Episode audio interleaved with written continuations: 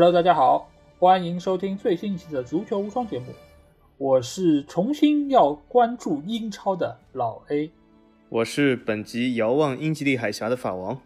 好，首先还是欢迎大家能够订阅足球无双官方微信公众号，在公号里面，大家不但可以听到每一期的音频节目推送，还可以看到最独特足球专栏文章。最重要的是，可以看到加入我们粉丝群的方式，只要在微信里面搜索“足球无双”就可以找到。期待你们的关注和加入啊！为什么是要重新关注英超？因为真的好久都没有看英超了，这几个礼拜都是国家队的比赛日啊，真的是让我们有点昏昏欲睡啊。第一是比赛的时间都是半夜，第二这些比赛看上去都是提不起更多的兴趣。每天一觉醒来看群里，好像其他的群友对这个也没有太多的一些关注，而且。上一期我们聊了吐槽大会之后，居然把这个节目给聊黄了。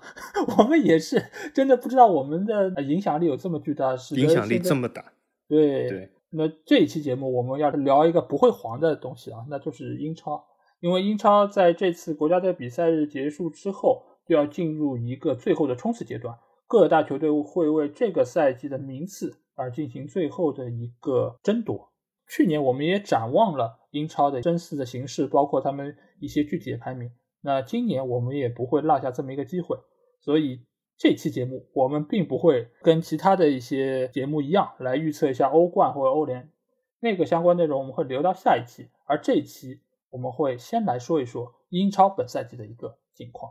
我们会按照这个积分榜的顺序来挨个聊一下这些球队，以及展望一下他们最终在这个赛季的排名，以及一些有趣的话题，我们会一个一个来聊。那我们就先来说一说现在遥遥领先的曼城。曼城在这个赛季就应该是属于一个低开高走啊，一开始其实情况并不是那么好，但是现在来说已经甩开了曼联非常多的分数。那我想问一下法王小吉，你觉得曼城今年的冠军还有悬念吗？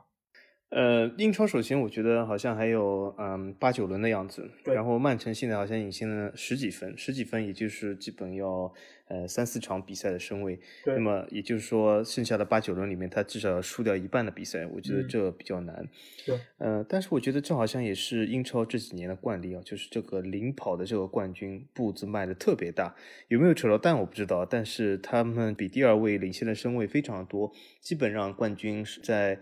八九轮或者是九轮、十轮左右的时候就失去了悬念。那么这里大家不禁要问：如果你想看一个冠军争夺、精彩纷呈联赛，那我可以告诉大家，那是法甲，第一到第四名只差了四分啊！所以大家做一个广告，大家如果要看冠军争夺非常激烈的，那就要看法甲。不过说回这个英超。那么曼城的表现，我觉得最近还是比较稳定的。要希望曼城在接下来八九轮里面输掉一半的比赛，而且其他争夺球队八九轮里面取得八连胜或者九连胜，呃，我觉得这几乎不可能。所以我觉得这个赛季应该从我的角度来说，英超冠军已定。所以这个奖盘基本就是已经在刻曼城的名字了。对，如果说到一家独大，就是。呃，英超应该是现在来说五大联赛里面领先幅度最大的呃联赛。至于扯没扯到碳，我觉得应该没有去年利物浦扯的这么厉害吧。但是目前的话，我觉得曼城现在夺冠的概率应该是百分之九十九点九九啊，就是纯净的一个概率。所以我觉得应该悬念已经不大了。至于说到就是一家独大，因为我这个礼拜正好碰巧有一天晚上无聊看了一轮法甲的一个集锦啊，我觉得真的是 法甲比赛。我不是要捧那个法王的场啊，但是我觉得法甲比赛真的还挺好看的。如果没看过朋友，其实有机会可以去看一下，因为就是各种世界波乱飞，而且就是各种小妖的那种那种表现，包括红牌啊，就还真还挺刺激的。如果没看过的，我觉得应该能够某种程度上颠覆一下你们对于法甲的一个传统印象。但是另外一方面，我如果代表就是普通球迷的话，确实要说一句啊，就是大多数球员都不认识啊。呃，尤其是一些中小球队里面的球员，我可以说是一个都不认识，而且这个名字有些也重复的会比较多，所以对于一些初看法甲的球迷来说，确实不是那么友好。呃，那说回来，我觉得呃，曼城这个赛季又是一家独大，呃，基本上夺冠概率非常的高。那小金，你觉得就是瓜迪奥拉在这个赛季，他到底是做了一些什么事情，使得他能够在一开始落后这么多分的情况下，现在还能够领先十几分？甚至于现在这个赛季可能能够拿到四冠王。你觉得他到底是做了些什么事情？还有就是，你觉得四冠王的可能性有多少呢？是不是像我们隔壁有一个一个电台节目的主编说的那样，就是要各个比率加在一起算一算咯，还有什么用指数来换算成这样的一个呃夺冠的概率？你觉得需要这样吗？呃，我觉得隔壁那个节目，因为它是博彩节目，所以 现在它是来自于我们这个友好媒体叫体坛财经啊，专门讲波金的，所以说。呃，他们特别喜欢算一些呃各种概率，嗯，但是我们这个节目呢讲的不是概率，我们这个节目呢是讲的是背后的分析啊，所以如果你喜欢看波金，那么体坛财经呃或许非常适合你，但是我来讲一下我对这个事的看法，很多人。听到这里肯定会讲啊，这是因为瓜迪奥拉这个赛季他改变了自己，他更务实了，在很多环节上他愿意就是呃有一些狗了啊。瓜迪奥拉甚至是就是为了比分或者为了胜利，他愿意做出些牺牲了，没有像以前那么执着了，或者是传控打法有所改变了，或者效率有所提升了。其实我倒觉得不是的，我觉得是主要是几个方面啊。第一个方面是。瓜迪奥拉在这个赛季，他每一次发的薪水，他都发到位了，都在规定的时 间发出了规定的数目啊！很多人讲这有什么呃了不起的？听众朋友们，这真的很了不起，因为就在此时此刻，你所知道的很多俱乐部，他要么是欠薪，比如说国际米兰，比如说意甲的很多俱乐部，他是钱发不出来，给你一张空头支票；他要么是一直在找你谈，说哎。你能不能把这个薪水降一降啊？为了俱乐部，为了未来，为了足球的未来，为了美好的春天，就比如说皇马，对吗？皇马现在正在谈第三轮降薪，我们这个群里也在讨论为什么皇马最近气氛不太愉悦。你想，已经是第三次要你降薪了。如果你在一家公司里面啊，你勤勤恳恳，呃，工作了半天，然后老板第三次找你降薪，对吧？降了一次不止，第二次再降，第三次他又找你降，哎，他说。啊，拯救一下俱乐部吧！啊，降一下薪。而且这个对很多球员的影响在哪里啊？因为曼城没有这件事，那么其他这些球队或多或少都会受到这个薪水啊，都会受到这个未知性的影响。因为为什么？球员也是人，他在场上的表现也受到了这个场外因素的影响。甚至是现在媒体这么发达，就比如说你作为一个球员啊，老板已经三次找你降薪，但是。这个球队正在和外面的经纪人正在谈，我要一亿买姆巴佩，我要两亿买姆巴佩。这个时候你心里做什么感想？如果我是这个球员的话，我我其实已经不踢了，我我管你，我甚至把这个球可以朝自己球门踢，因为为什么？这个实在没有逻辑感，没有公平性可言啊！你一直找我降薪，然后啊，我要买买买买谁？公司老板叫你降薪，但是公司老板啊装修了自己的办公室，这完全是没有逻辑可言。但这些东西正在发生中，它影响了很多俱乐部，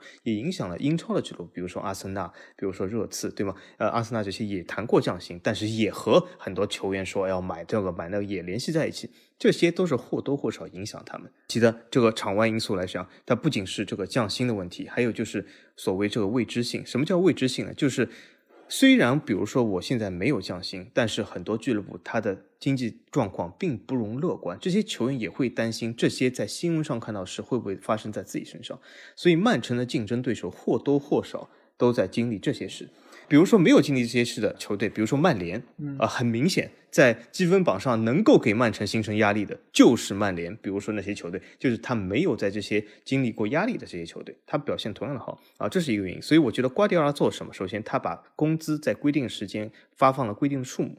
第二个点，我觉得他做什么呢？他什么也没做，但是所有瓜迪奥拉的竞争对手都在这个赛季由于种种原因，由于他们各自的原因变差了。其实这个东西啊，英超是一个封闭的环境，二十支球队，呃，你不会去和西甲和意甲这球队或者法甲球队进来踢，所以一个封闭环境。如果你的竞争对手变差了，你其实不用变好就已经变好了。我们可以看一下上赛季，呃，曼城的竞争对手你追我赶啊，上赛季其实也没有你追我赶，利物浦是也一骑绝尘，对吧？但是他的其他竞争对手。或多或少都遇到问题啊，比如说热刺，热刺有这个他们是最好的球队，呃，至少他们这么说，呃，但是他们也遇到了很多问题，伤病或者是阵容或者是球员发挥各种各样，还有曼联，曼联问题老 A 自己肯定会说，然后还有利物浦，利物浦大家都知道对吗？利物浦的后防出现了很多伤病啊，利物浦各个前场或者是他们的这个积极性也受到影响，所以或多或少他们都遇到困难，所以我的观点是。曼城在这赛季并不说变得特别好，而是他的对手下滑的非常快，所以使曼城这个球队啊，他没有下滑，他保持住了原有的水平，得到了非常明显的提升，就从这个成绩上得到明显提升，这是我看法。嗯，啊，对，我觉得这个赛季的曼城其实肯定是有很大的变化，而且瓜迪奥拉确实也做出了改变，因为他这个赛季用了无锋阵，而不是像以前那几个赛季，他最起码前面是有一个阿奎罗，或者说让热苏斯上去会去顶一顶。今年的话，基本上你可以看到最佳射手是金多安，而且其他几个中场球员其实或多或少都有自己的一些发挥。而且就是前两年发挥比较出色的斯特林，其实现在也并不是那么的不可替代，所以可见瓜迪奥拉在这个赛季，他其实是你与其说他是狗了，或者说是其他怎么样，他是合理的把每一个球员都用到了他一个合适的一个分寸上。我觉得这个是他这个赛季比较聪明的一个点。但是如果要说到就是老 A 刚才问我的四冠王问题，对吗？那个曼城这个赛季发挥是还可以。啊，那是因为他的啊其他竞争对手变差，我我仍然是这么认为。他能不能拿到四冠王，那又是另外一个问题。为什么？首先我们要看定义，就是四冠王是什么。老 A，你指的四冠王是指？英超联赛杯、足总杯和那个欧冠是不是？对对，就是没有算这些呃什么酋长杯或者是各种各样这种的 这种东西，对吗？对。呃，那那种小杯子，或许他可以拿到四冠王甚至四十冠王，但是如果是指那四个大杯子，我觉得他拿不到四冠王。嗯。首先，我觉得曼城在英超中这个杯子已经拿到了，足总杯呃也有可能，但是联赛杯我觉得有点悬。为什么？他对的是穆里尼奥，呃，最好的球队。我觉得作为最好的球队，呃，穆里尼奥在联赛杯的决赛中啊，毕竟是一场定胜负，还是有希望的。那么欧冠来说，我觉得曼城是被多特蒙德两回合完败，就这么简单啊，他肯定拿不到这个杯子。但是，但是我们这个东西具体东西我们这期不说，呃，所以四冠王角度来讲，我觉得曼城呃一到两个杯子没问题啊，四个杯子这个可能性相当的低，这个可能性低到什么程度呢？就低到太阳明天爆炸的这个程度啊。啊，这个我就接着刚才那个话题，就是。瓜迪奥拉到底做了些什么事情？曼城这个赛季到底是一个什么样的一个情况？因为之前我也有听到，我忘记是哪个节目了，反正隔壁有一个台，他居然说曼城就是不要把他激怒，对吧？就是你要把他激怒了，他就 汤汤汤汤汤，就随便进你球。我靠，就是你要苟着，然后最后好像偷一个，还可能能偷到一分两分。哇，这这个呢是就把曼城或者说把瓜迪奥拉就神化了，就是好像是。他可以操控比赛，对吧？就是我想赢你几个就赢你几个，你不要激怒我。你要是敢打我，对吧？我马上就还手，而且我就下死手。这个东西甚至在实况和 FM 游戏中都做不到。对啊，但是在他们的口中，瓜迪奥拉做到，这真的厉害。对，而且瓜迪奥拉据说就是这个赛季为什么成绩这么好呢？就是他们还有一个观点哦，真的是他说就是他学会了狗。他好像这场比赛我赢一个球了，我就开始磨洋工了，我就开始就是节省体力踢养生足球了。人家都会拼命的进攻，那我在这边踢养生，那我不是体能就得到保证了吗？那我可能下场比赛我就能够有更大的胜算。所以就是，呃，曼城他这个赛季不会下死手，不会赢四五个球了，所以。他们才能够在这个赛季走这么远，甚至于另外一个方面，他们可能还会提到一点，就是因为我不会踢四比零、五比零了，所以我不会败人品，所以我的热度没有那么高了，所以我就赢了。哇，这攒人品的，对，所以就这几个逻辑联系在一起，大家就可以看到，他们是觉得这个赛季的曼城不但是比过去几个赛季要有了长足进步，而且已经到了可以操控整个比赛的一个地步，就好像开了金手指一样。我不知道他们。这个是怎么得出这个结论的？其实我知道，他们是从来不看比赛，一本波经走天下，都坐在车里拿支笔就可以算出整个 联赛大事了啊！就这样啊，很多人都讲啊。但但是，其实在我看来，这个赛季瓜迪奥拉他做出了改变，但是他其实做出改变其实并不是主动的，他其实某种程度其实还是被动的。一个是因为阿奎罗的伤病，使得他在中前场没有一个可以倚仗的前锋。你如果说真给他一个哈兰德或者给他一个姆巴佩，前面有一个进球效率比较高的一个神锋的话，我相信他也不会走这种无锋的战术。瓜迪奥拉作为一个世界知名的名帅，他其实有一个非常好的一个能力，就是他能够知道怎么样在不利的情况下把这些球员的能力使用出来。这点其实像以前福克森也有这方面的一些调教，但是这个并不是说瓜迪奥拉他。就是舍弃了阿奎罗，或者说他舍弃了一个有效率的前锋，他非要去打无锋阵，他做出这个主动的改变。他也是在现在这个疫情的一个当口，大家都面临了非常多的一些不确定性和一些困难的情况下，他做出了一个不得不做的改变，才使得这个球队取得现在这成绩。而且刚才小吉也说到，就是他并没有说比他的去年的成绩有一个太多的一个进步，因为大家可以对比一下这几个赛季曼城的分数，尤其是曼城如果跟两年前、三年前的分数相比，那几个赛季他都是拿到了一百分左右的这样的一个积分。今年的曼城其实远没有达到这么好，但是他仍然可以领先第二名这么多，只能说明一点：其他的球队变差了。如果今年的利物浦还是去年的利物浦还能够拿到同样的分数，曼城现在还是会落后第一名，可能有十几分这样的一个差距。所以只能说现在大家都在一个逆水行舟的状态中。所以曼城在这个赛季，我觉得并没有太大的进步。至于四冠王的可能性，我觉得我不会用什么各种百分比去套，但是我个人对他的看法是不到百分之三。哦，这么精确啊？你确定不是二点九吗？啊，不，那也是不到百分之三嘛。你不要问这个百分之三是怎么来的，我肯定不会是赔率或者说怎么百分比相乘得到这个数字，但是这个概率真的是极低极低。英超的概率非常高，联赛杯的概率也挺高的，然后足总杯的概率，其实我觉得跟联赛杯差不多，基本上也都是在百分之五十左右。但是欧冠的概率，我觉得是非常非常低，因为你不能指望其他欧洲的豪强也跟联赛中的其他队伍一样。因为英超本身它其实换人这个名额上面是有限制，它到现在来说还是只换三个人，所以使得球员的一个体能状况是得到了一个非常大的消耗，而且越打到后面，对于板凳深度的一个倚仗程度是非常高的，所以在这方面其实曼城是一个很占便宜的一个存在，所以才使得他现在能够有这么高的一个积分上的一个领先优势。但是你如果放眼五大联赛，其他的联赛全部都是可以换五个人的，所以。目前来说，如果你把每个球队这些球员的体能状况，如果有一个真正的数值在那边的话，你可以发现英超以外的几大联赛的球队，他的体能储备应该是要比英超更好的。这点来说，其实曼城并不是那么占有优势。至于欧战的成绩以及等等，大家可以期待一下我们下周的节目，我们在那期节目里面会着重的来谈一谈。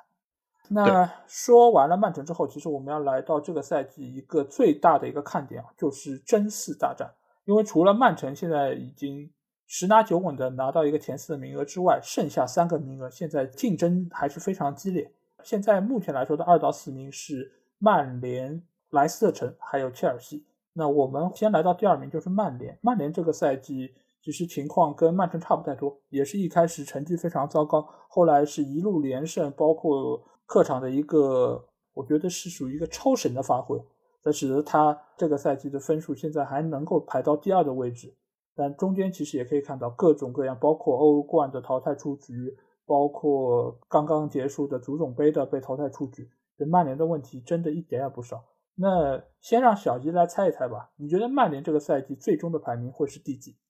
其实说到这个最终排名，我们在赛季初的时候做过一个英超预测节目，嗯，当时其实我就精准预测了曼联是。最终联赛排名第二，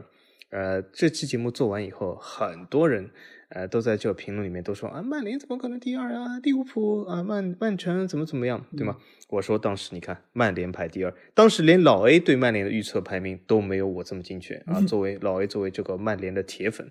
我当时就说曼联是第二名啊。现在曼联果然坐在第二名，究竟九轮以后曼联还是不是第二？我觉得我非常确信，九轮以后曼联仍然是第二。主要我不是讲曼联变得特别厉害，也是和其实曼城有一个差不多的这个原因，就是曼联身后的追赶者。他没有这个实力能够超过曼联，或者是没有这个实力能够比曼联发挥的更好。就像老 A 说的，曼联这个赛季其实客场有几场逆转的比赛是非常多，好像曼联真的是非常善于逆转，经常是比分落后以后，然后赢得了整个比赛，而不仅仅是扳平，而且是赢得整个比赛，好像是如有神助啊。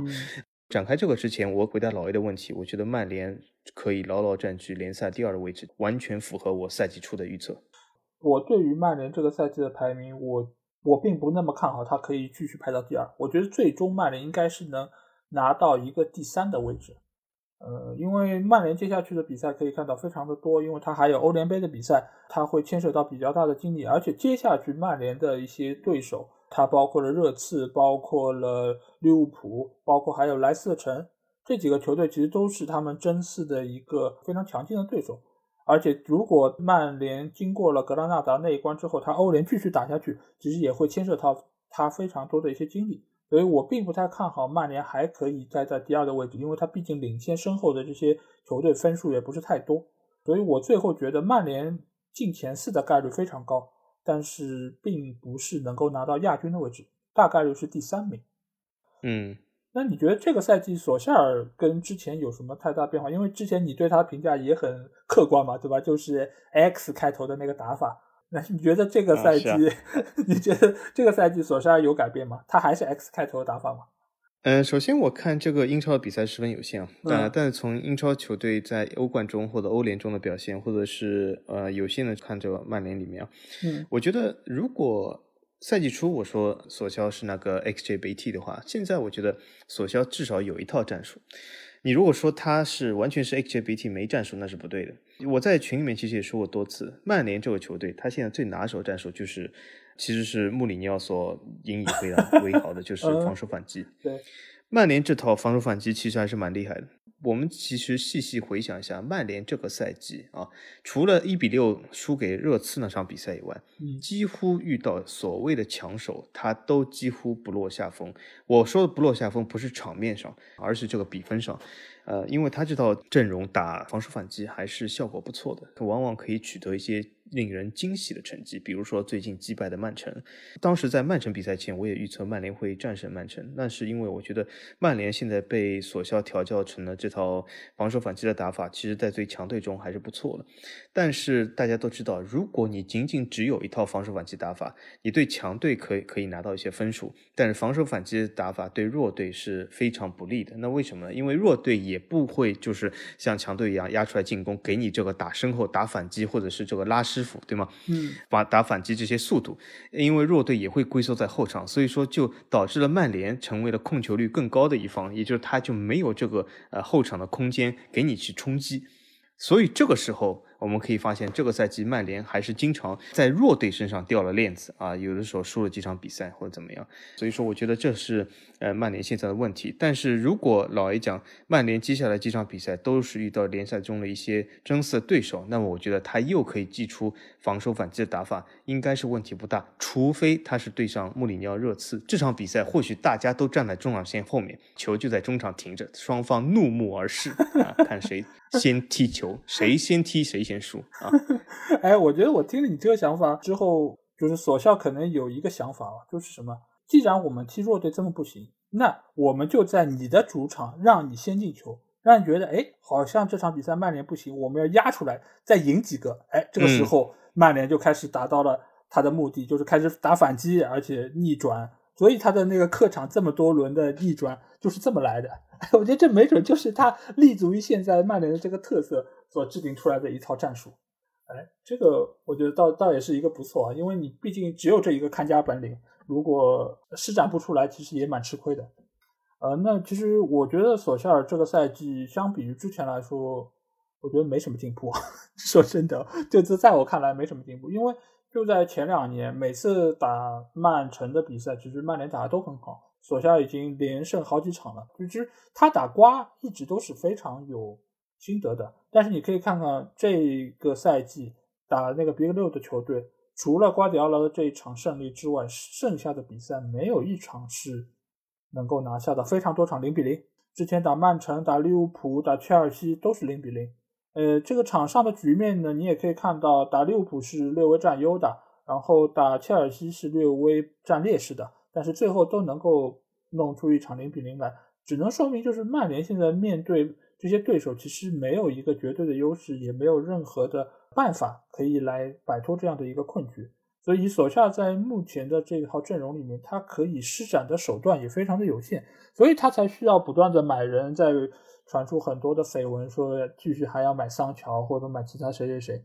但是这个其实只能说明一点，就是他和瓜迪奥拉或者跟福格森相比，他缺乏那种变化的能力，因为。瓜迪奥拉在没有前锋的时候，他可以想出无锋阵，他可以把这个球队重新捏合一下，然后拉出来的效果还不错。但是索夏尔拿着手上这批人，你不能说他有多强，但是至少不是一个很弱的阵容。但是你还是可以看到，打得好的还是那么一些人，打得不好的你派上去就是输。范德贝克等等这些，呃，确实他现在对于现有球员的能力的激发或者怎么用好他们，还是缺乏一定的办法和能力。啊，这个我觉得索夏没有任何的一些提高。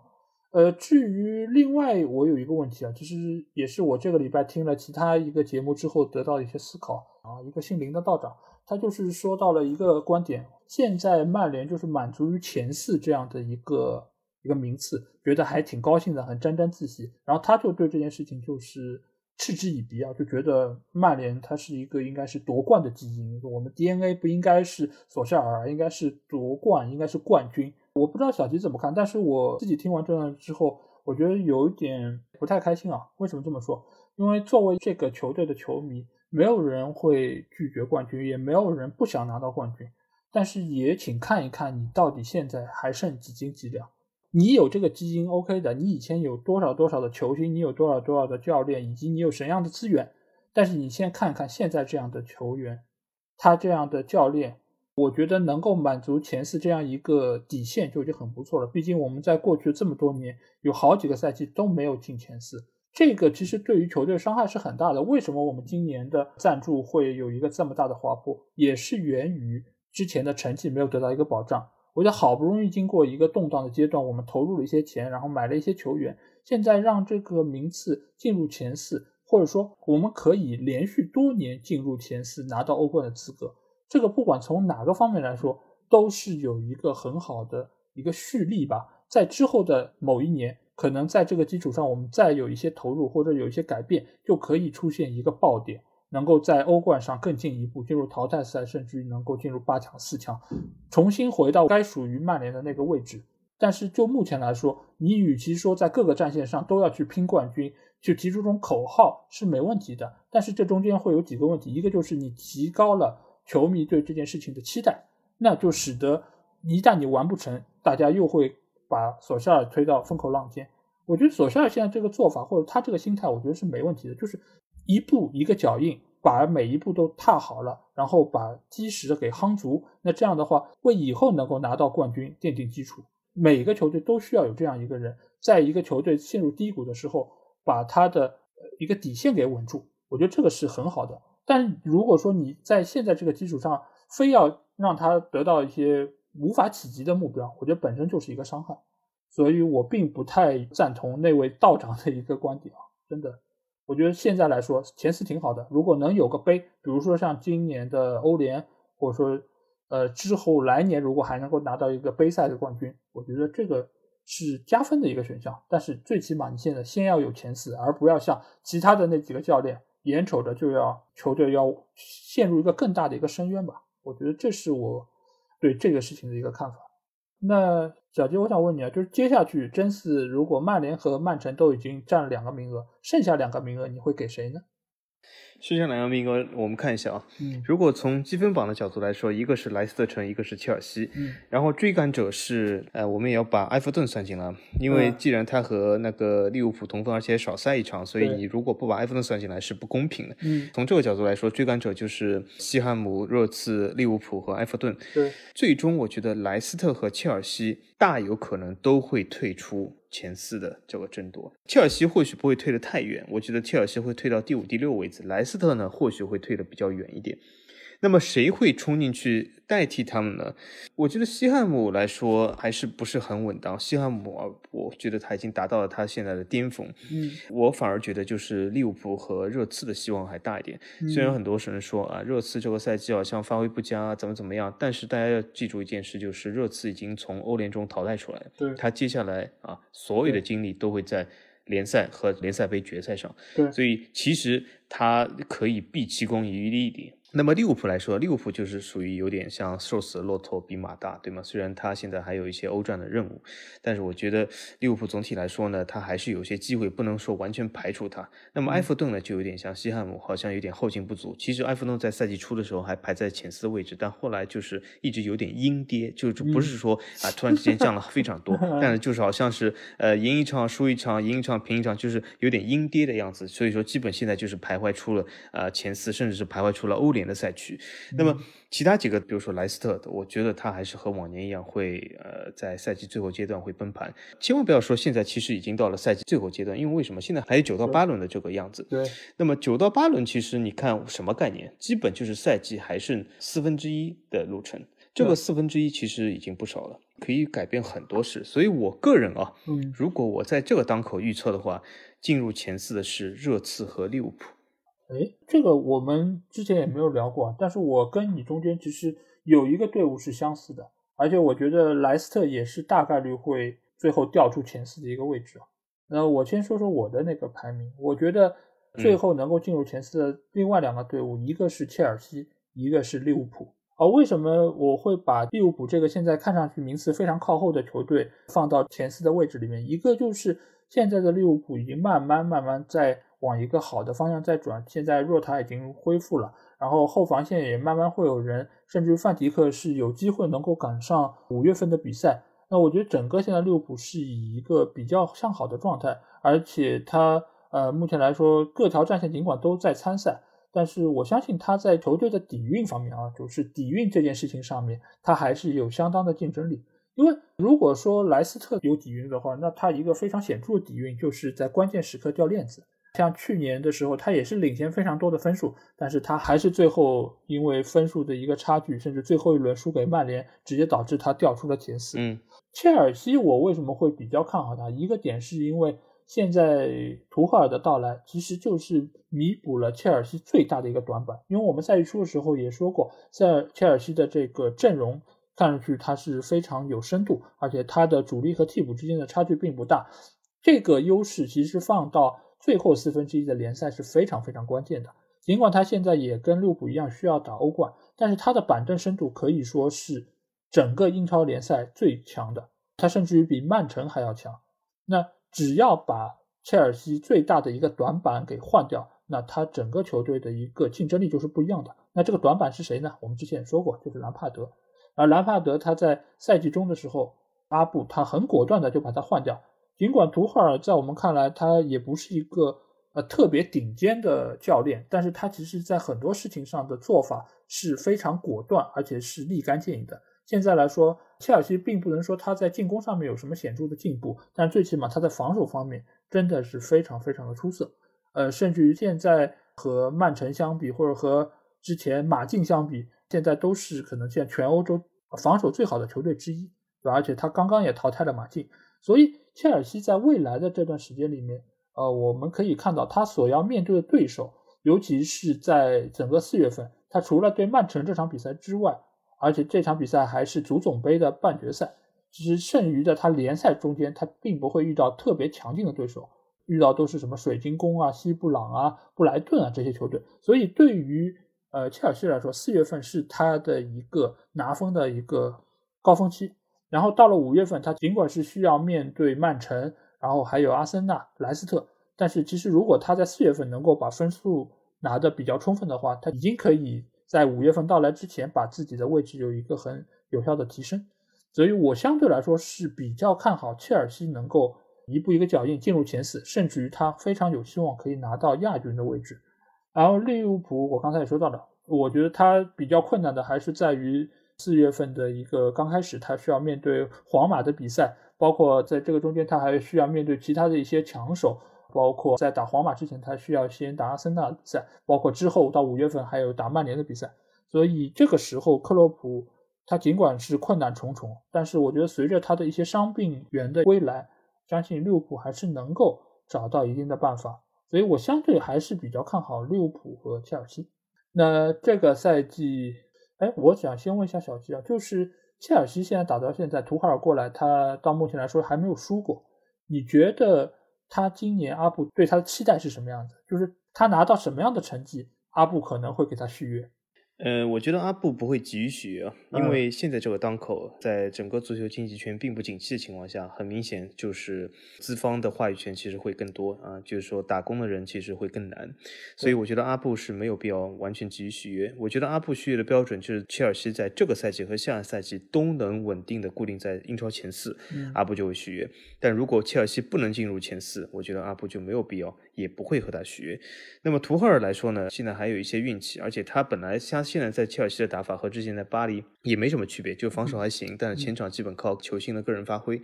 这种做法。有的时候遇到一些普通的球队，或者说是有的时候靠运气的话，呃，会取得一些小胜。但是长期来说，我们大家都知道，人不可能一辈子靠运气。啊，他虽然立足于防守，但是前场如果还是依赖球星个人发挥的话，他最终是打不开局面的，最终其实是还是要告负的。所以图赫尔在巴黎其实也遇到了同样的情况。而且图赫尔这个人的性格也是一个定时炸弹，谁都不知道他什么时候就和高层会发生矛盾。他在之前所有的球队啊执教都是不欢而散，包括多特蒙德，包括巴黎，都和老板和高层发生了非常激烈的矛盾。呃，那么阿布又是个性格非常强的人，如果和阿布发生矛盾，我觉得阿布是不会犹豫就会把他开除，就算图赫尔成绩再好。呃，所以总体来说，我不是非常看好切尔西。切尔西如果英超还剩两三轮的话，那么我觉得切尔西机会还是很大。但是英超就像刚才说的，还剩四分之一，我觉得图赫尔的运气是不可能好四分之一的。而且他虽然有沃伦和凤雏，但是他完全依靠这些人的个人能力的话，我觉得这不是一条非常好的出路啊。对他，即便是跟这些老板的关系之后都会走向一个恶化，但是目前来说，图赫尔还是处在一个和切尔西的蜜月期之中。他现在专注力还是更多的投入在比赛之中，也可以从他现在成绩上的一个提升上面可以看到，双方应该都对互相没有太多的一些意见。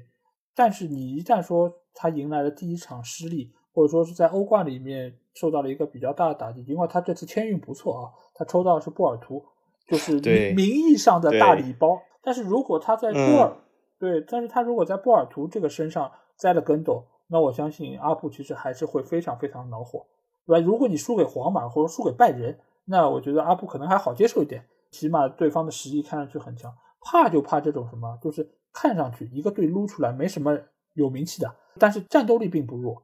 被这样的球队击败，其实阿布应该还是会非常的恼火。之后可能就会出现一些矛盾，但是暂时我觉得应该图赫尔的日子还可以。那刚才你也提到了卧龙凤雏嘛，就这两个球员其实目前来看也是阿布给各个教练，不管是图赫尔还是兰帕德下的一个硬指标，就是这两个人我花了大价钱买来，你得给我用好。那是不是这两个人的存在拖累了这个球队呢？你觉得？首先，我觉得这两个人，如果说拖累也不至于，或者他们很多球迷说他们是毒瘤，我觉得也不至于。这两个人也算是兢兢业的两个球员，嗯，但这两个人的问题出在哪里呢？这两个人是明显被高估了。这个高估不是说，呃，就是说这两个人就没有能力，或者是怎么样很烂的球员。这两个人有一定的能力，但是他们的能力其实和所谓的身价和所谓的期待是不符合的。就是我们之前节目也说过了，如果你从德甲买出一位球员的话，你对他的期待要有所调整。就比如说皇马买的约维奇，嗯，比如说这些球员，你不能说约维奇就是一个非常差的球员，也同样不能说哈弗茨和维尔纳就是非常差的球员。但是我们也要意识到，他们有他们的非常。强大的局限性，比如说维尔纳技术粗糙，他只有一脚冲击力，你真的靠他盘活全场，成为全场的一个霸王，那是不可能的。那么哈弗茨来说呢，他有一些想象力啊，脚下有些球，可是哈弗茨的身体对抗，他的出球的节奏都不好。呃，他有他的非常大的局限性。这两个球员呢，我觉得是一些比较好的角色球员，或者哈弗茨未来或许能够有所成长。维尔纳基本已经到达职业生涯的巅峰了，所以说这两个球员，我觉得切尔西应该对他们调整他们的期待。虽然他们买入的价格很高，但是也要面对现实啊。就像有的时候你花了很多价钱买一样东西。但是这个价钱已经高出了市场价值，你就要学会面对啊，学会明白他们真正的市场价值，而调整自己对他们的期待，这样会比较好啊。这是我看法。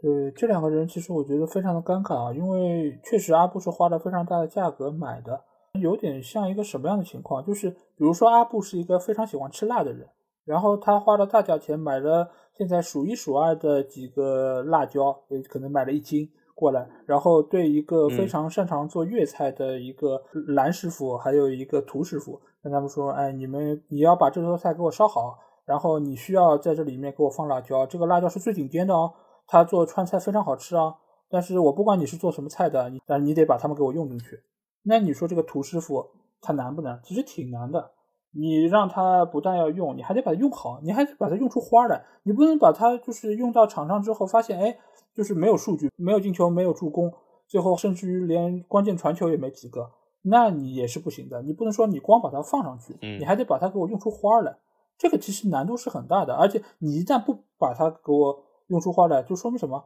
就说明就我这个老板是冤大头了，花钱买了这么贵的人，居然是一个不好的，或者说用不出在原来队伍效果的，那我的面子怎么挂得住呢？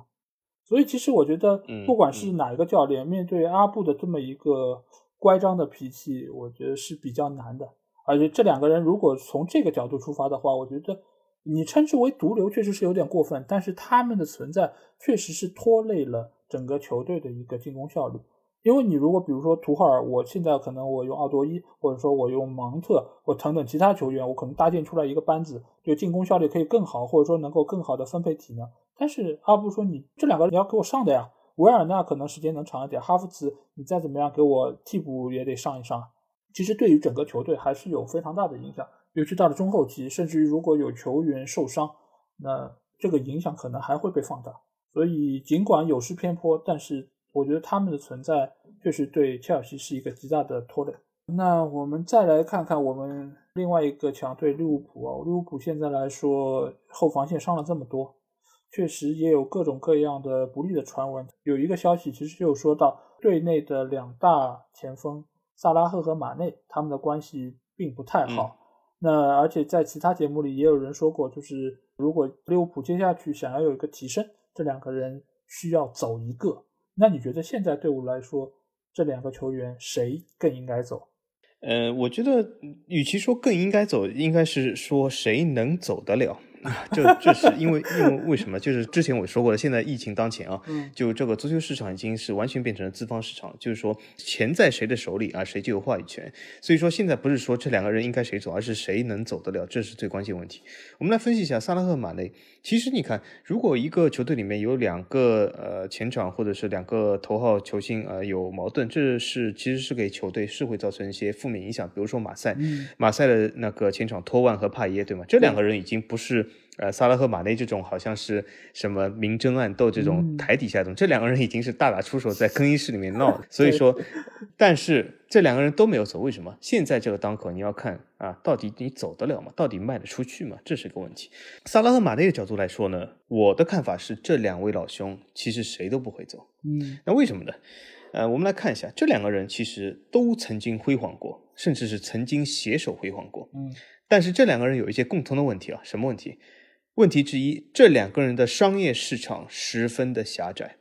对，但是这两个人所谓的身价又十分的高，因为他们曾经有一个辉煌的未来。啊，第三点就是利物浦期望这两个人能够卖出的钱或者卖出的这个价值也十分的高，但是由于他们的商业价值有限，年龄并不小，然后在技术能力上，我不说他们在走下坡路，至少没有在走上坡路。那么这两个人啊，这个价格、这个商业价值、这个技术能力，我至少看不出来谁能够接盘。当然，你可以说啊，不对啊，你可以没有卖不出去的人，就有卖不出去的价格，没错。但是利物浦他并不愿意卖很低的价格。就比如说我们讲啊，萨拉赫，如果你把它卖一千万。啊，或许很多人会买，但是利物浦对萨拉赫的预期啊，远远不止一千万，对马内同样如此。也就是说，在利物浦目前对这两的预期上，这两个人谁都走不了啊。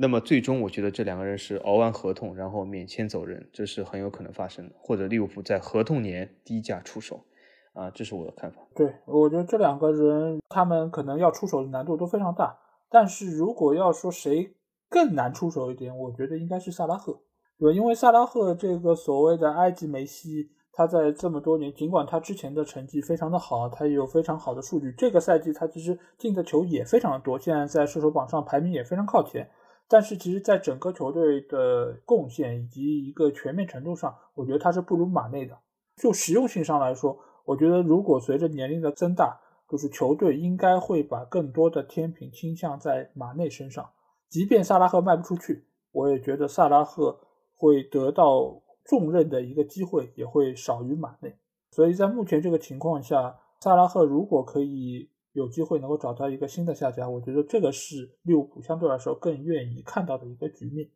但是，呃，另外一方面，我觉得这两个人如果关系不睦，如果只是说是在场上有一个明争暗斗或者一个竞争的关系，我觉得这其实往往对球队而言反而是件好事情，因为怕就怕你在一个队内你没有任何的竞争感，就觉得啊我踢得好也行，踢得不好也行，我大家就是出工不出力，这其实对于球队伤害可能会更大一点。而两个人争着要做这个球队的球霸，其实某种程度，我觉得球队其实是需要一个比较好的引导，不管是从教练还是从整个俱乐部的层面，我觉得都是可以合理的转化一下他们内心的这么一种脾气。这个我觉得反而可能是对俱乐部又不用把他们卖掉，又可以更大的能够彰显出他们的一些能力。我觉得这可能才是一个更好的一个局面。好，那我们在聊完了我们预期的前四之后，我们可以来看看刚才也被我们提到的几个球队，一个就是狐狸城。狐狸这个赛季其实成绩还是非常的稳定，基本上很长一段时间都稳定在了前四的位置。而且罗杰斯，我们也可以看到，今年的莱斯特大多数的球员其实都还在，这只是比去年可能又老了一岁。而且今年他们的一个伤病的名单也非常的长。很长一段时间都有多个位置的球员受伤，之前是瓦尔迪，最近一段时间好像是哈维巴恩斯等等几个核心球员，包括麦迪逊，其实一直也都在伤病的名单上。那小吉，你觉得为什么莱斯特在面对这么多伤病的情况下，而且也没有太多的一些引援的补足，他可以走到今年的这个成绩呢？莱斯特我觉得还是比较稳扎稳打。就是刚才老 A 在说到曼联的时候，就是说曼联是不是应该满足于前四而稳扎稳打？我觉得莱斯特的目标还是其实定的比较低的，这给球员或者教练的压力还是相对来说比较小的。那么从这种情况下，他们现在已经是取得了比预期更高的成绩，所以他们的心态是放的比较好。那么在心态比较好的情况下，在如此紧张的赛程下，那么是一个非常有利的因素。其次，从阵容角度来讲，莱斯特的确是有伤病，而且他的阵容并不那么厚，但莱斯特那套阵容其实。实还是不错的，他各条线都有一些不错的球员。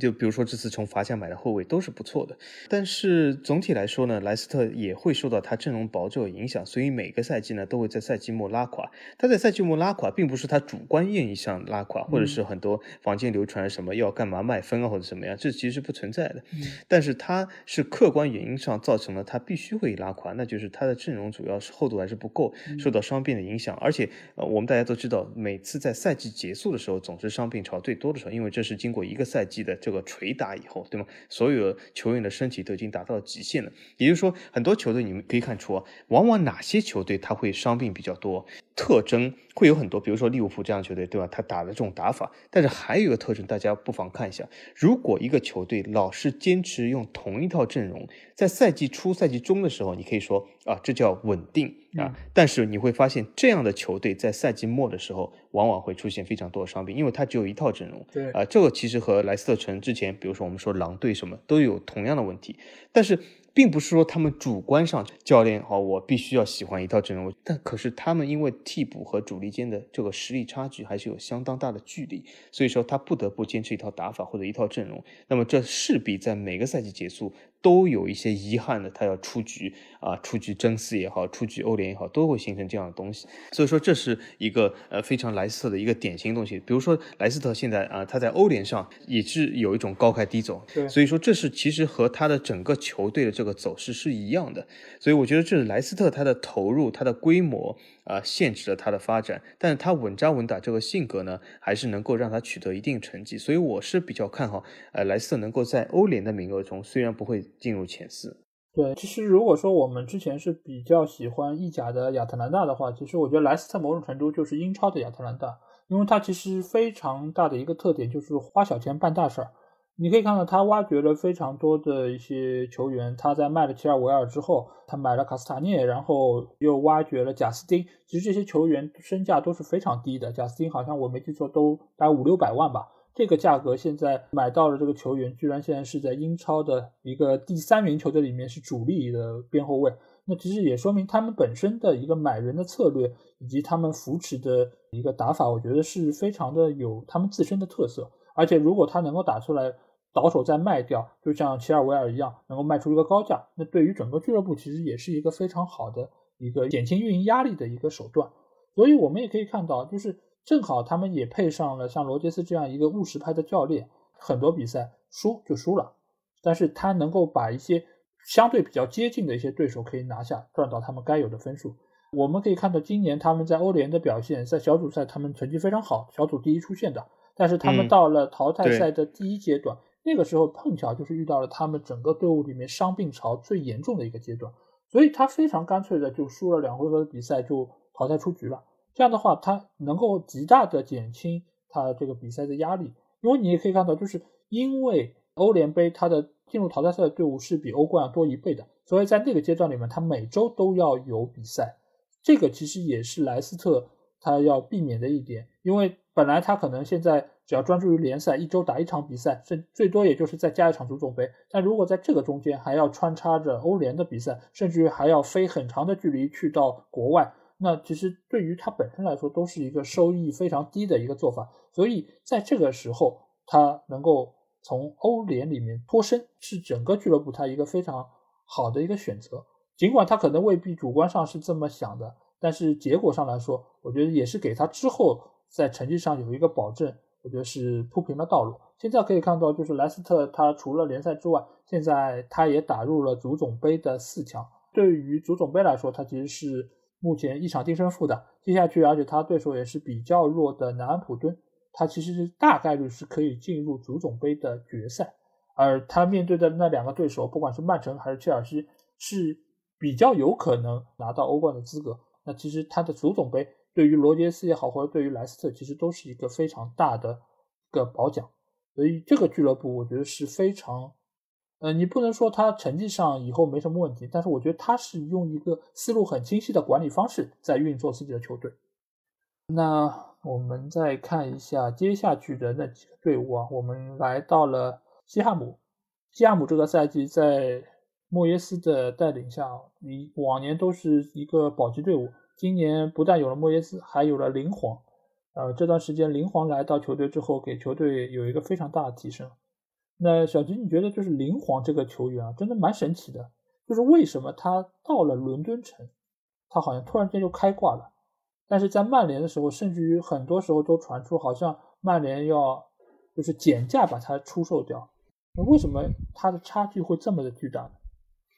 我是这样看的，首先我还没有看过西汉姆这个本赛季比赛。那么从大方向的角度来说，其实这种事在很多球队中会发生。因为为什么？就是人挪活，树挪死。很多时候大家都说啊，这个球员已经完了，或者这个球员非常厉害啊，对他期待非常高，或者这个球员已经完了，他去哪里都会失败。其实并不是如此，因为球员有的时候在不同的环境下、不同的战术打法下，甚至不同的人际关系下，他可以爆发出不同的能量。所以林皇来说呢，很明显，我觉得他是一个社交达人，他去到伦。伦敦这个地方其实是非常有利它的发展，所以从外部环境来说是更有利的。那么从球队环境来说呢，很明显就是西汉姆这个整个打法，或者是林皇在西汉姆的这个地位远比他在曼联高。呃，有的时候。我们想象一下，如果我们在一个公司里面一直郁郁不得志啊，但是换去另外一个公司，由于你从一个大公司去了一个小一点的规模公司啊，你会发现有的时候你在大公司虽然郁郁不得志，但是从其他各种渠道边角料学到了一些经验，在小公司里面好像还可以称个王，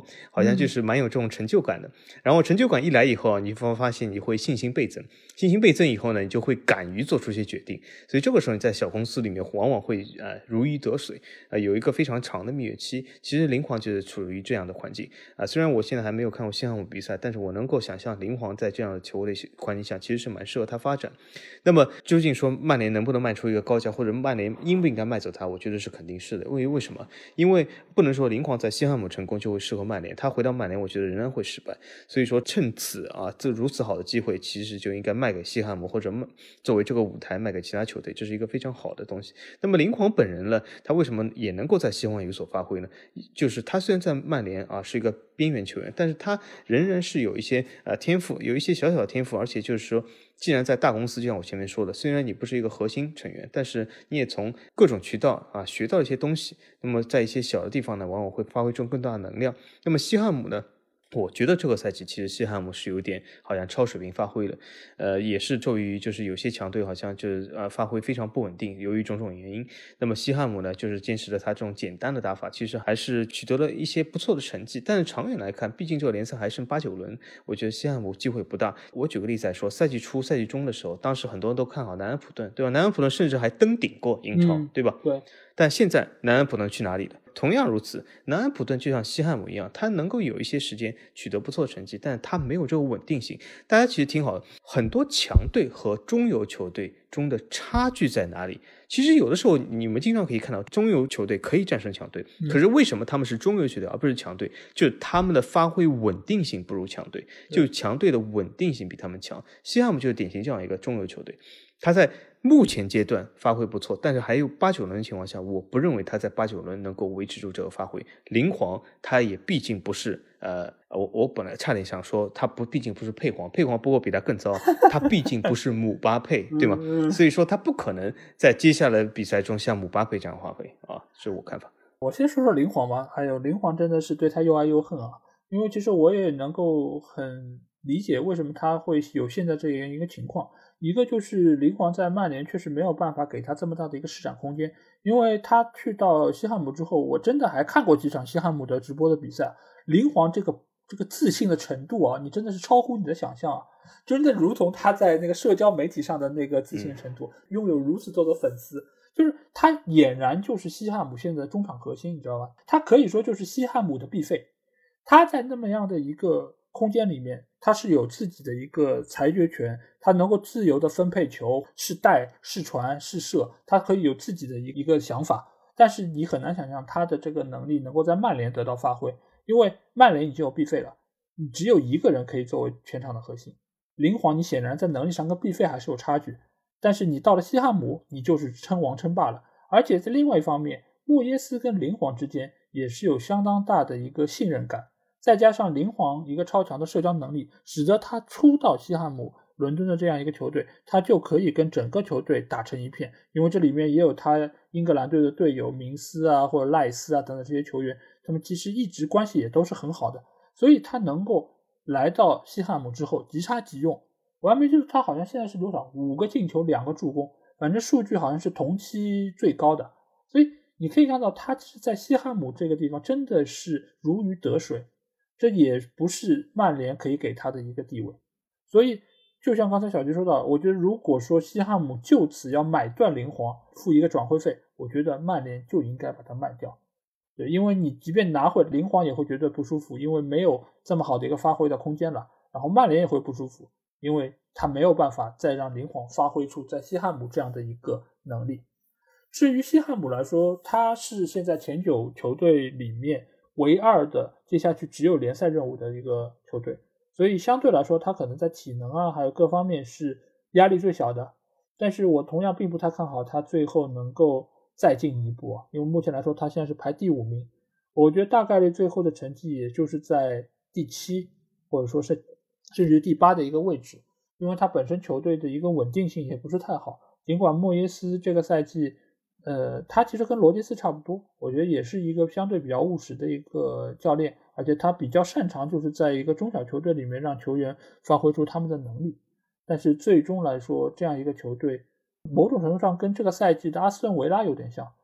就可能比维拉稍好一点，但是也主要是因为其他球队的一个各种各样的问题，才使得他们这个赛季看上去这么的亮眼。而且他们球队里面这个赛季其实发挥最好的球员。其实并不是灵皇，而是索切克。索切克这个捷克球员其实是非常全面的，人高马大，而且他的脚下包括他的头球都是非常有特色。再加上之后伤愈复出的安东尼奥，其实这样一个铁金刚在西汉姆的前场的终结能力，包括他的硬朗程度，都是对这样一个可能技术能力并没有那么出色的球队有一个很大的提升，使得他能够面对一些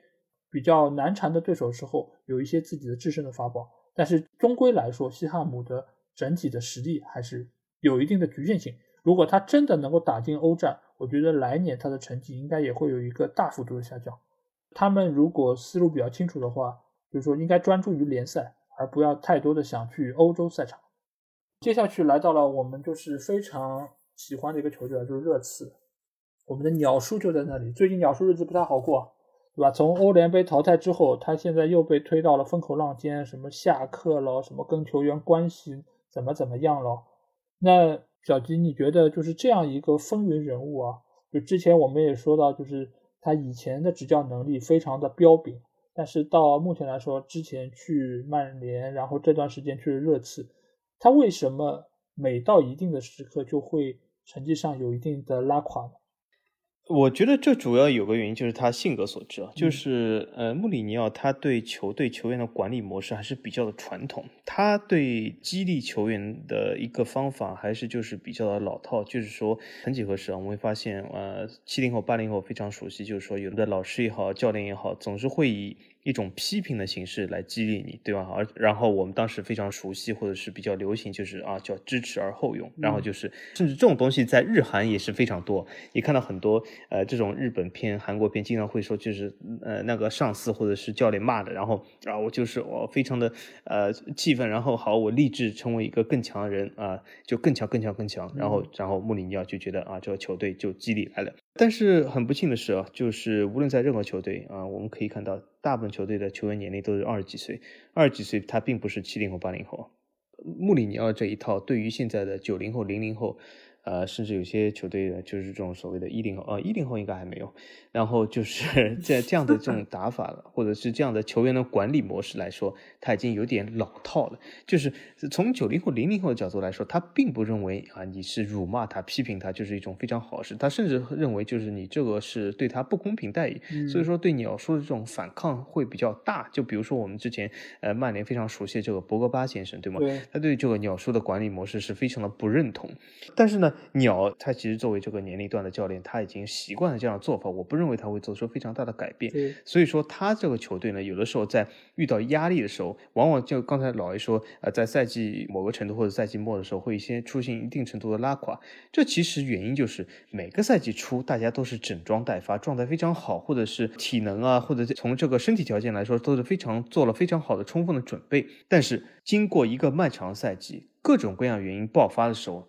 鸟的这个管理模式就会遇到更大的挑战，然后还有一个原因就是，其实是本赛季的客观原因，就是热刺是本赛季和 AC 米兰一样，是非常早早的就打了欧联的预选赛，一轮又一轮，是非常提早的开始整个赛季，所以到现在，我觉得他已经遇到了一个体能强了，就是说。他是遇到了一个非常大的这个体能或者是球员这个心理的项的呃疲倦这种问题，他会遇到一些拉垮，所以说热刺最近的啊名次有所下跌，在欧联上也已经出局。但是话说回来，我认为热刺的主力阵容仍然是可以的。他的主力阵容并没有很大的问题，他的替补有一些问题，有一些实力上的差距。但是如果鸟能够在赛季最后的这个阶段和球员打好关系，因为我觉得他们在这个底线上是没有不同的。为什么呢？有的时候教练和球员在底线上其实已经有不同了，就是他们的价值观念不同。但现在我觉得热刺至少有一点是一样，就是。大家都是想进前四的，包括球员，包括鸟，对吧？所以这点事实上不冲突的。所以我认为，鸟如果能够和所有的球员讲好这一点，如果我是鸟，我会在更衣室里面讲，对吗？你们对我的这个个人看法都已经不重要了，赛季还剩八轮，我们的看法，对吗？我们最终的目标是一致的，我们完成这个目标。等赛季结束以后再讨论其他事，对吧？你想走就走，你想留就留。我觉得这是现在鸟应该应该做的事，也就是说，大家咬紧牙关，争取打好最后的八轮。所以我觉得热刺呢还是有非常大的这个希望的。老爷，你看，因为热刺他其实有这个能量，赛季初他大比分击败了曼联，说明他有这个能力，只要他可以。但他为什么现在没有这个能力呢？我觉得还是和球员心态上。啊，和体能上的疲惫有关，但是还是能够调整好。毕竟咬咬牙关，热刺现在只剩联赛和联赛杯决赛这一场比赛，完全可以啊。对，而且我觉得就是他现在的一个情况还比较好的，就是呃，他欧联杯他被淘汰之后，现在他可以有一个联赛杯来争夺。他只要如果在联赛杯的决赛战胜曼城，他甚至可以拿个冠军。这个其实是他离冠军非常近的一个地方。而且我觉得他一旦拿了联赛杯冠军，他一定是会有一个非常大的心态上的这个提升。所以我觉得在联赛之后，我会非常看好他。当然了，如果话说回来，他在联赛杯决赛输给曼城的话，或许热刺会一泻千里。嗯，对。但是如果说他联赛杯打完曼城，其实他后面这些对手相对来说也是比较弱的，都是一些降级区或者下半游的一些队伍，其实也是非常利于他拿分。所以我觉得目前来说，鸟叔还并没有到了那个，就是说真正垮的那个阶段。而且刚才你也说到，就是他们联赛开始非常早，他们体能其实一直都是我之前很担心的一个点。但是他能够打到现在这个程度，其实也并没有说啊对不起支持他的一些球迷，我觉得还是可以的。然后另外一方面，其实我也又从其他的一个节目里面听到了，对吧？一个姓骆的老师他说的一个观点啊，就是热刺应该把自己的定位给放低啊，就是不要每年都把自己的定位放在前四这么一个位置啊。哎，我觉得这个真的跟他们。报纸的另外一个林道长的观点怎么这么一样？就是真四到底是不是自己的一个基因啊？就是他觉得热刺好像把自己的位置定的太高了，应该放低预期，对吧？就是小本经营，慢慢做，对吧？不要去跟那些强队来竞争。哦，我觉得这个时候，我如果说是穆里尼奥带队，我觉得他是不能允许这种情况出现的。争四是他的底线，这一点其实跟曼联是一样的。而且热刺的规模是英超前六的，毫无质疑的。对啊，所以说这热刺并不是一个小球队，并不是像洛明说的这样，好像是一个小球队应该拉低。他千万不要被一些足球场上的一些偏见或一些什么球迷间的这种讨论所左右。热刺是一个大球队，热刺的收入营收是英超前六的，毫无质疑的。而且是比第七名有明显差距的，所以热刺是毫无疑问的一个大球队。而且热刺的营收是要比很多洛明。嘴里那些所谓的底蕴球队啊，国际米兰啊，什么各种各样球队要高很多的啊，这点他要注意啊。对，而且热刺再怎么说，他是有自己球场的，就这点来说，我觉得不是英超很多所谓的那些豪门可以相提并论的。就是相比于他前面那几个，不管是深蓝色还是浅蓝色那几个队伍，我觉得都是要比他们做的更加出色。所以我觉得热刺其实是有理由给自己定一个更高的目标。而且列维其实在我心目中也是英超最好的几个经理人之一。尽管他有各种各样的骂名，但是其实他对于球队，我觉得他还是一个非常精明的商人。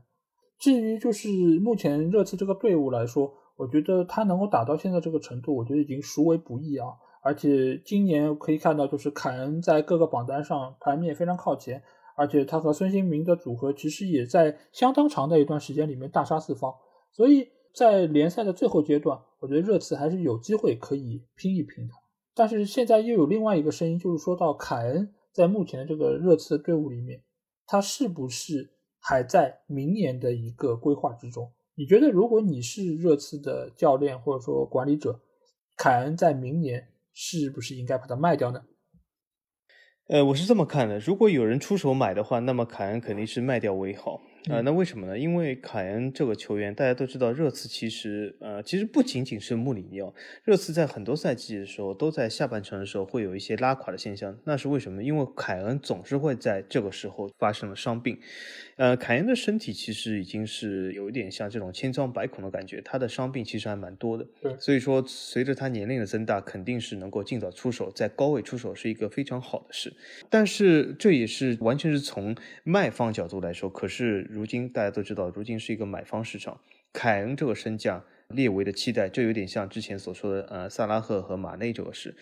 他根本没有市场啊，就属于有价无市。所以说这是热刺一厢情愿。除非列维愿意啊低价出售凯恩，可是这是不可能的。而且凯恩的身价会比萨拉赫和马内更高，他有英超户口本，他的发挥其实又不比萨拉赫、马内差，他的商业价值也比萨拉赫、马内高。所以说这个时候，这个疫情这个当口，我不相信列维会愿意在一亿英镑以下价格卖出凯恩。可是他如果真要卖一亿英镑以下价格，这个世界啊，我我甚至不说英超，这个世界上有多少球队能够接受？啊，非常少的，所以说凯恩是属于有价无市的。那么既然是有价无市，那么我觉得热刺无论从管理层也好，教练层也好，要接受这个事实，就是就算凯恩伤病再多，下个赛季还是要以凯恩为核心做一个打法。呃，在凯恩受伤的时候要做好预案啊，这是热刺需要做的。而且我觉得凯恩就今年的这个表现，各方各面来说，我觉得都是对得起他现在这个收入，因为热刺总体的薪资水平其实是非常低的。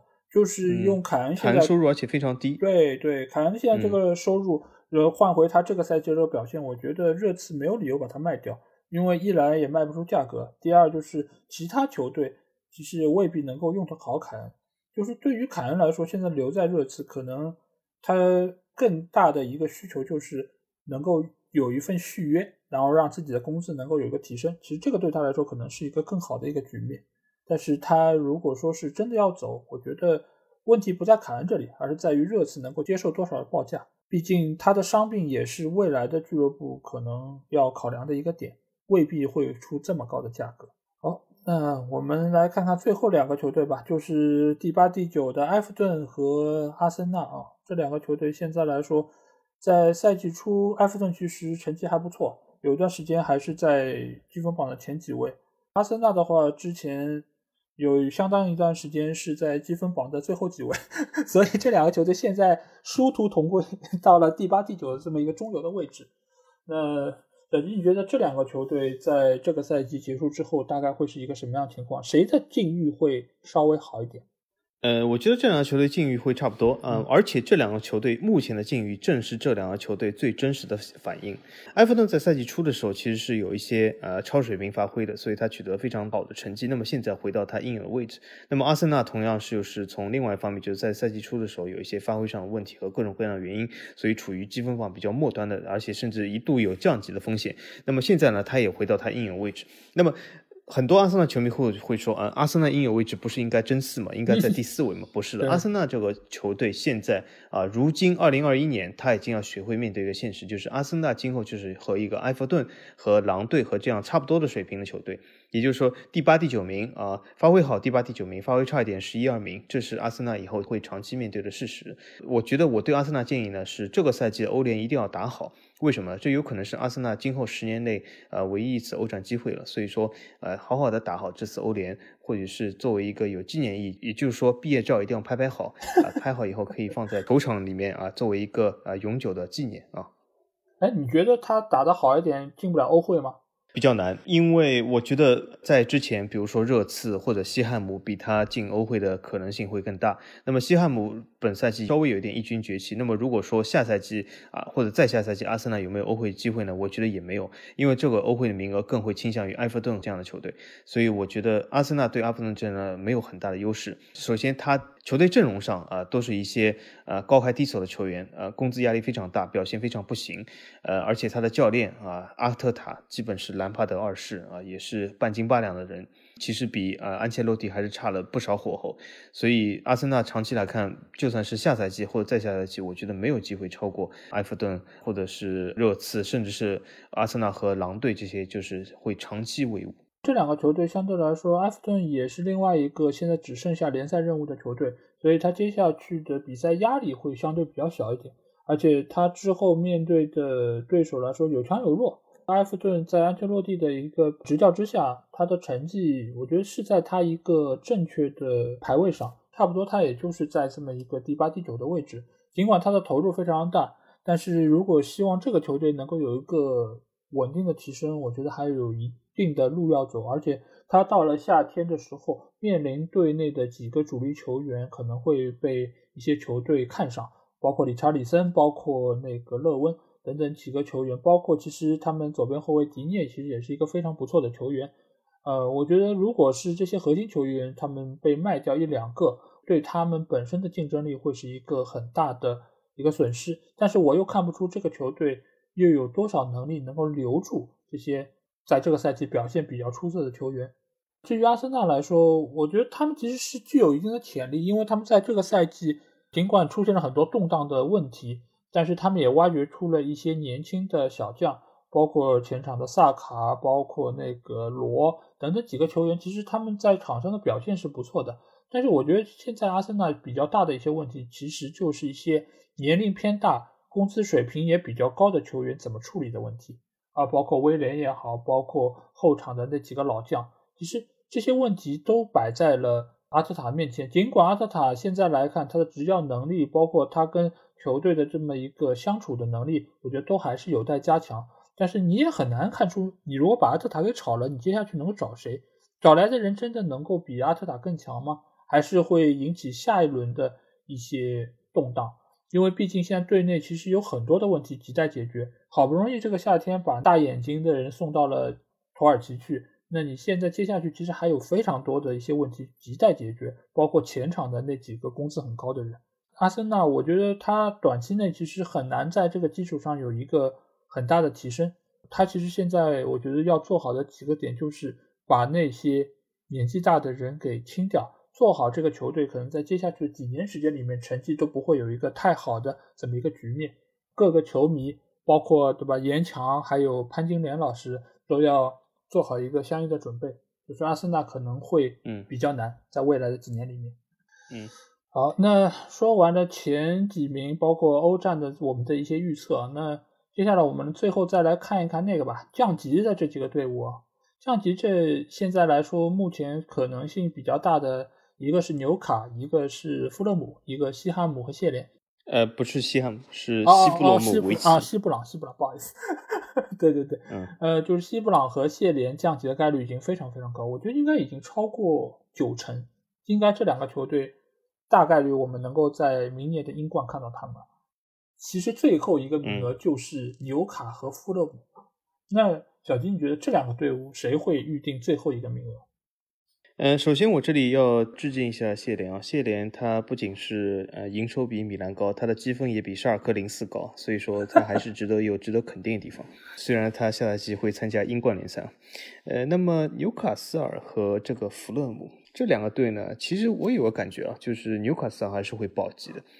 纽卡斯尔这个球队也是浑浑噩噩，就是、嗯呃，但是他虽然他也是降级过，对吗？最近，但是嗯我觉得相比弗洛姆这种升降机来说呢，呃，纽卡斯尔其实他在保级上的经验会更多一点，还也就是说，他其实在关键时候呢，能够迸发出的力量还是会大一点。嗯弗勒姆呢，这个球队，因为他本身这些球员其实已经非常习惯了这种升降级，呃，这其实有的时候在保级队的争夺当中呢，呃，他的技战术的能力其实是非常接近的，最后就是完全是看一个心态的问题。弗勒姆这样的球队呢，他其实球员很多一批球员对这种升降机已经非常习惯了，也就是说，他对来年去英冠并没有那种恐惧感和没有那种畏惧感，因为他觉得去英冠打了一轮我又回来了。但是纽卡斯尔这样的球队呢，他毕竟是对英冠还是比较相对来说比弗勒姆要陌生一点，那么他对英冠的恐惧感会大，也就是他最后迸发出能量要大一点。那么从阵容强度来说呢，我觉得纽卡斯尔也是略强一点。他纽卡斯尔其实前场有个球员我还蛮喜欢的，叫圣马克西曼，我觉得他这个呃技术能力还是蛮强的，挺喜欢这个球员。对对对，是的，所以说我觉得纽卡斯尔的呃可能性更大一点，呃，就保级可能性更大一点，而且他比这个弗洛姆还少赛一场，还领先一个身位，对所以我觉得呃纽卡斯尔的他的保级的形势要比弗洛姆强很多，嗯。但是我其实对于这两个球队，我觉得富勒姆保级的概率可能要更高一点，因为从之前的比赛，包括他们的一些精气神来看，我觉得富勒姆现在这个球队，它其实是上下一心，就整个球队的凝聚力，我觉得是要远胜于纽卡斯尔。纽卡斯尔这段时间其实也已经是一路下降，因为之前纽卡有一段时间其实打得还可以，他并没有那么靠近降级区，而且之前有一段时间富勒姆的情况其实跟他们正好相反，就是成绩非常糟糕。但是经过一段时间的比拼中间，而且富勒姆有一段时间他是连续能够拿分的，尽管也没有说赢的场次非常多，但是他平局很多，所以可以看到这个球队他其实还是有一定下限的。就是他遇到的强队或者弱队，他还是有一定的竞争力。包括从莱比锡来的租借那个卢克曼，其实今年在富勒姆的表现也是非常的亮眼。尽管他之前有一个点球罚的非常的业余，但是他有非常多场的关键的进球，还是帮助球队拿到了分数。而且帕克这个教练，我觉得在呃作为少壮派教练的一个代表人物，我觉得他对于球队的整个的一个凝聚力的提升，我觉得是非常关键的。这点相比于布鲁斯这样一个老教练，而且布鲁斯在纽卡已经这么多年，但是也并没有给这个球队有一个太大的提升。我觉得今年纽卡真的会比较危险，所以我在这边可能会略微看好一点，弗勒姆能够在最后时刻勉强保级。最后，我觉得我们要不来预测一下今年的最佳球员、最佳射手，还有最佳教练吧。小金，你觉得今年的？在就是英超这样一个多事之秋，你觉得哪个球员或者说是教练会得到这样的一个殊荣呢？这个我很肯定，最佳球员和最佳教练一定是来自于曼城啊，啊因为曼城是毫无争议的，肯定会马上在不久的将来就会提前呃某几轮夺得英超联赛冠军，所以我觉得瓜迪奥拉是肯定是成为一个最佳教练。那么最佳球员的话。呃，由于刚才老 A 也说到，曼城本赛季就是前锋上并没有一个人脱颖而出，比如说连金多安都是可以进很多球，所以我猜想，我只能猜想，就是说有可能最佳球员是落在了德布劳内头上，因为他毕竟助攻还是蛮多的，而且接下来几轮曼城其实还是会比较轻松的，因为他如果能够提前呃很多夺冠的话，那么心态上会更放的轻松。那么对德布劳内这样的球员来说，发挥应该说是更简单一点了。那么我觉得德布劳内就是夺得最佳球员的机会还是蛮大的。呃，我觉得就球员这个上面，就是最佳球员、最佳射手还有助攻这三个，我觉得是凯恩，不是说他拿中间一个，我觉得这三个都是他。因为今年的凯恩，我觉得是一个非常好的一个发挥，不管在进球还是助攻上，而且热刺对他的倚仗，我觉得只要现在这个情况下，热刺。呃，继续以这样一个水准，然后凯恩也不要受伤，我觉得凯恩大概率可以包揽这三个奖项，因为目前来说他也是领跑了最佳射手和最佳助攻，并不是说他的进球有多么的好，因为毕竟热刺的点球也都是凯恩来罚的，所以这个其实也是他一个非常大的一个便宜，因为如果你撇去这个点球的话，其实最佳射手并轮不到凯恩。啊，因为有非常多，包括勒温啊，包括还有班福德，他们其实都是不是队内的那个点球手，所以也使得他们在最佳射手的竞争上要落后于凯恩。但是凯恩今年他的助攻数非常的多，再加上热刺其他球员的一个终结比赛的能力也比较强，也使得凯恩今年的这个助攻的数字非常的高。如果这两个，呃，你不要说他都是拿到第一，你就算一个第一，一个第二，我觉得最佳球员都可能会给到凯恩。因为今年的曼城尽管分数最高，但是他首先他也不是进球最多的球队，其次他也没有一个太突出的一个进攻手。你如果给到其他的球队，你也很难服众，因为毕竟在数据上，现在的必费的话，他其实现在也是在进球和助攻榜上，助攻好像是第二，然后进球好像是第三，他跟凯恩还是有一点点的差距。但是最佳教练这块，我觉得瓜迪奥拉应该已经毫无悬念可以当选。好那在聊完了英超的话题之后，我来到了这个礼拜的观众留言环节。那我们来看一下小吉这个礼拜要给我们聊个什么话题。嗯，好的，我这次聊一个话题哦，是群里面其中一个非常有意思的话题哦。嗯，当时就是有群友讨论出来，就是大家都知道，C 罗现在基本和尤文呃已经到了非常微妙的关头了。嗯，尤文其实是非常希望 C 罗能够早点离开啊。呃，然后现在那个 C 罗呢也意识到了，在他职业生涯的末期，他再拿这样的工资，其实也已经走投无路了。也传出很多新闻说，C 罗愿意降薪一半离开尤文，尤文当然也跪求。求他就是说你呃赶紧走人对吗？这样尤文的经济压力会小很多。他如果留在尤文另一个赛季，其实是对呃双方都是一个非常残酷的事实。那么所以当时球友就呃提到，那么 C 罗既然要离开尤文，他去哪里呢？那当时有说法说去 AC 米兰挺好，因为他说降薪或者怎么怎样。但是我当时说这个是不可能啊。啊，当时老 A 说其实有一个球队其实比 AC 米兰可能性更高，就是水晶宫。嗯，我我觉得其实这个东西还真不是开玩笑，我觉得这是非常现实的一个说法。那为什么呢？大家肯定会觉得啊，怎么可能呃去水晶宫不去 AC 米兰？水晶宫是什么球队啊？呃，范志毅嘛，对吧？啊，当然你不能侮辱范志毅啊，对吧？水晶宫呃这个流量肯定比米兰小啊，怎么可能？能去水晶宫不去米兰呢？而且成绩上也不可同日而语，对吧？水晶宫是一个降级球队。对啊，成绩上不可同日而语。对对对，但是大家要知道，今年已经是二零二一年了啊！今年不是一九九一年或者二零零一年。今天的米兰和当时的米兰已经是完全两码事了。今天米兰是什么？是一个债转股的球队，是把一个债主都逼成股东的球队。这个球队长期来看是没有希望、没有前途的。这个球队，而且顶薪两百万。啊，虽然他现在给了伊布和多纳鲁马超过这个顶薪啊，但是其他球员的这个政策就是顶薪两百万。虽然如果 C 罗真的去，他或许会拿到比两百万更高，但这是他的一个俱乐部的一个现在的状况啊，两百万，他的整体的工资水平比什么水晶宫啊、谢联都要差。那么从我们上次节目中说的德性排行榜来说，米兰的营收也比水晶宫、谢联甚至这些呃球队，这个英超的一些所谓的小球队更少。我们一直说足球就是一门生意啊，如果呃，C 罗去哪个球队，他很明显这个球队能够要先能够支付得起他的工资。米兰现在是无法承受 C 罗的啊！大家要认清米兰这个事实。米兰现在真的是一个中小球队啊，所以说啊，他虽然是非常有底蕴，但是有底蕴球队多的是，对吗？阿贾克斯、本菲卡、波尔图都很有底蕴，现在不是照样成了大礼包了吗？球迷一定要记住啊，这个足球是一个变量，足球永远不是一个固量。那么从这个角度来说，其实说句实话，去水晶宫的可能性还真的比米兰高。虽然去这两个球队啊都没有很大的可能性，但是至少啊去米兰是百分之一，去水晶宫是百分之二。完爆米兰，这是啊一个大家球迷要面对的现实。虽然百分之一和百分之二并没有本质上差别，但是仍然是一倍的差距啊。我为什么会说是 C 罗更可能去水晶宫呢？并不是说呃，就是他真的会去选择水晶宫，因为只只是说一个概率上来说，因为去米兰的可能性非常低，低到一个什么程度，就是低于他去水晶宫的概率。那可见这件事情本身就是一个不可能发生的一个情况啊。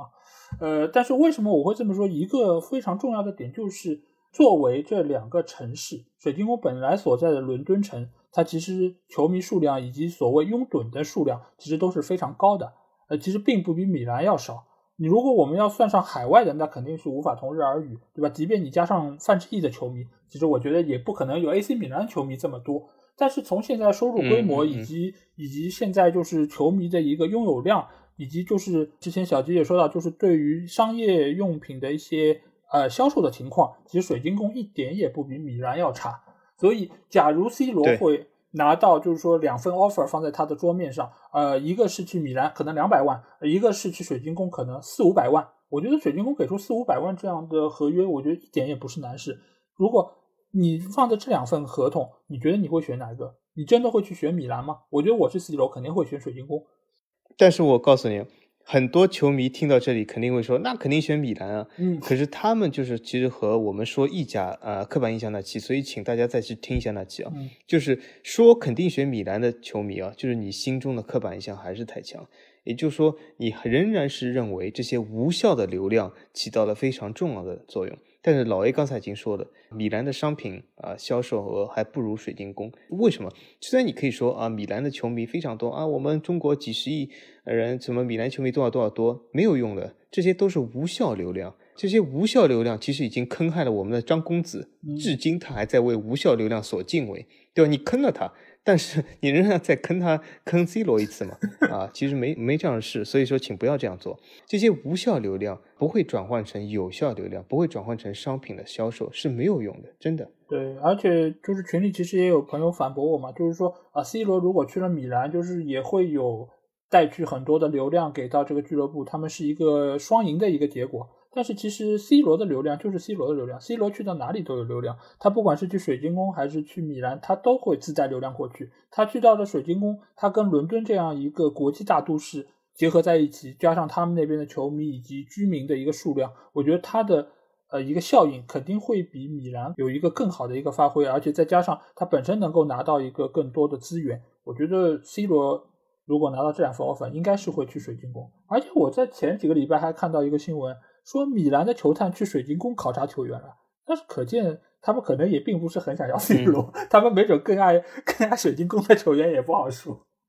对对，好，那这个礼拜我要读的一个留言是我们在西马上的一个朋友啊，呃幺三八开头，然后 YJZC 结尾的一个朋友，他说，呃老 A 和法王能不能聊一下俱乐部为什么没有续约阿拉巴？呃，还有拉姆塞、莫尼耶、德佩或者埃雷拉，这些人都是有一定战斗力的，尤其是阿拉巴。哦，这个球迷其实问的问题，我觉得非常的好啊。为什么这么说？就是这些球员在我们眼中其实都是能力很强，然后也有过非常好的发挥。当然，他们的年纪其实不一样，对吧？有些还挺年轻的，阿拉巴也好，德佩也好，那有些可能已经进入了职业生涯的一个比较后期，比如说呃埃雷拉、拉姆塞等等这些。那为什么他们俱乐部没续约？当然，我们首先承认他们还是有一定的战斗力，他们在队伍里面还有在赛场上还是能够发挥出非常好的一个作用。没有续约，其实我觉得只有一个理由，对吧？就是他们要的薪水匹配不上他们的一个能力，或者是说，对他们的要的薪水超过了他们的战斗力。对，是的。呃，你可以说阿拉巴很强，德佩很强，今年在法甲里昂进了多少球，怎么怎么样？但是如果说你匹配他们的工资，你匹配他们可能未来一个比较大、一个长的一个合约，你还再来衡量他们的能力的话，我觉得可能就不值。因为呃，俱乐部也不傻，他们也会衡量这个球队，以及他们会有一个很长的一个考量。就是比如说阿拉巴，我给他一一个合约，那他在未来的几年，他是不是仍然可以保持现在这样的一个水准？其实我们也可以结合刚才 C 罗的那个话题，就像 C 罗为什么现在尤文想要他走，并不是说他已经不能犯否，对吧？也不是说他不能进球，他每周都还在刷进球，不管是在俱乐部还是战斗力还是有的。对，但是为什么尤文要他走？是因为他匹配不上给他那个高工资了。如果 C 罗现在告诉我啊，现在就两百万。你说谁不要签他？对对吧？是啊，对啊。你要说现在后面加个零两千万哦，那再再见，对吧？这个事情其实就就是这么简单，因为你很多事情并不是在于他的战斗力有没有或者有多强，而是在于我要为此付出多少。甚至于有些球员，我可能是要一个长约的，因为像阿拉巴这种球员，他其实已经到了要拿一份最后长约的一个机会。现在他如果说我愿意签一份两年的合约，我跟你讲，马上有人给他签，而且是一个可能很高的工资。但是如果说我要签一个四年甚至五年的长约，那我就相信每一个俱乐部，尤其在现在一个当口，他们都会考量一下这个事情是不是有很大的风险。因为如果，呃，你就不要说像健康如 C 罗这个样子，你就算是其他，甚至像梅西，可能再年轻两岁，他们也都要掂量一下，我再给你一个长约，我到他职业生涯的最后几年，是不是还能够对得起付出去的这些工资？更不要说像类似于贝尔这种伤一半停一半，阿扎尔这种长期在医务室里面报道的球员，那球队绝对是只亏不赚的。所以这才是俱乐部为什么没有续约的一个很重要的原因。好啊，那今天我们花了很长时间来聊了一聊英超的接下去我们对他的一些预测啊，呃，然后下周我们将会给大家带来大家非常期待的欧冠和欧联的预测。这次我们会直接预测到最终的冠军，期待大家可以到时候能够收听。还是希望大家可以关注我们在微信上的公号，只要在微信里面搜索“足球无双”就可以找到。期待你们的关注和加入。那这周节目就到这里，下周同一时间我们再见，拜拜。大家再见，大家再见。